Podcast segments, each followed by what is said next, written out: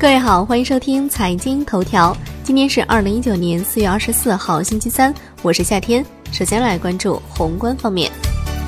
韩正强调要深入开展中国特色自由贸易港政策和制度体系研究，抓紧提出自由贸易港总体方案。人社部回应二零三五年养老保险金将要用光，表示完全能够保证养老金的长期按时足额发放。保证制度的健康平稳运行。人社部表示，目前全国社保基金已有两万亿左右的战略储备，而且划转部分国有资本充实社保基金的工作已经启动，今后还将加大划转力度。央行未开展逆回购操作，周二有四百亿元逆回购到期。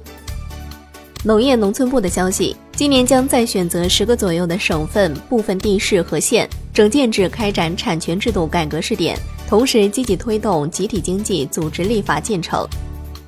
来关注国内股市，沪指收盘跌百分之零点五一，失守三千二百点；深成指跌百分之零点九七，创业板指跌百分之零点八一。两市成交七千三百三十亿元。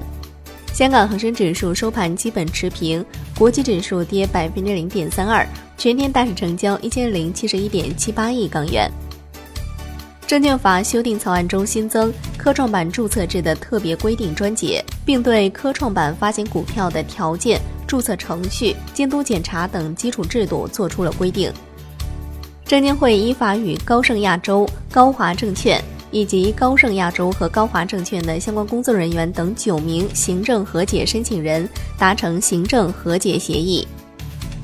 上交所表示，已经发出科创板首轮问询七十二家。目前招股说明书质量参差不齐，如果首轮问询回复未能有针对性的回答，将继续提出第二轮审核问询。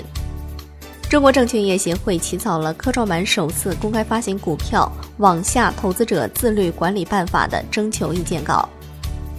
楼市方面，住建部下发通知，要求地方梳理2003年以来的别墅项目，并上报违建别墅的清查整治情况。上周，北京新建商品住宅成交一千八百一十四套，环比上涨百分之五十点七九。二手房市场方面，成交三千三百一十四套，环比第十五周下跌百分之十点四一。产业方面，农业农村部的消息，猪价已经提前进入了上涨周期，预判全年猪肉产量会下降，后期生猪供应会趋紧。四季度活猪价格将会突破二零一六年的历史高点。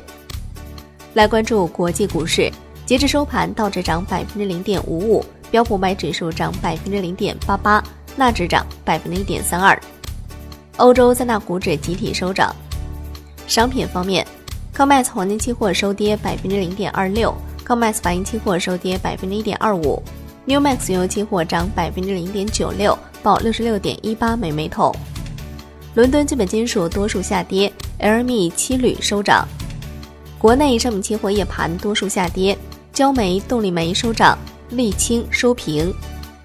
债券方面，国债期货低开后震荡走高，十年期主力合约涨百分之零点零五，五年期主力合约涨百分之零点零二，两年期主力合约跌百分之零点零一。最后来关注外汇方面。在人民币对美元十六点三十分收盘价报六点七一九二，人民币对美元中间价调升八个基点，报六点七零三五。好的，以上就是今天财经头条的全部内容，感谢您的收听，明天同一时间再见喽。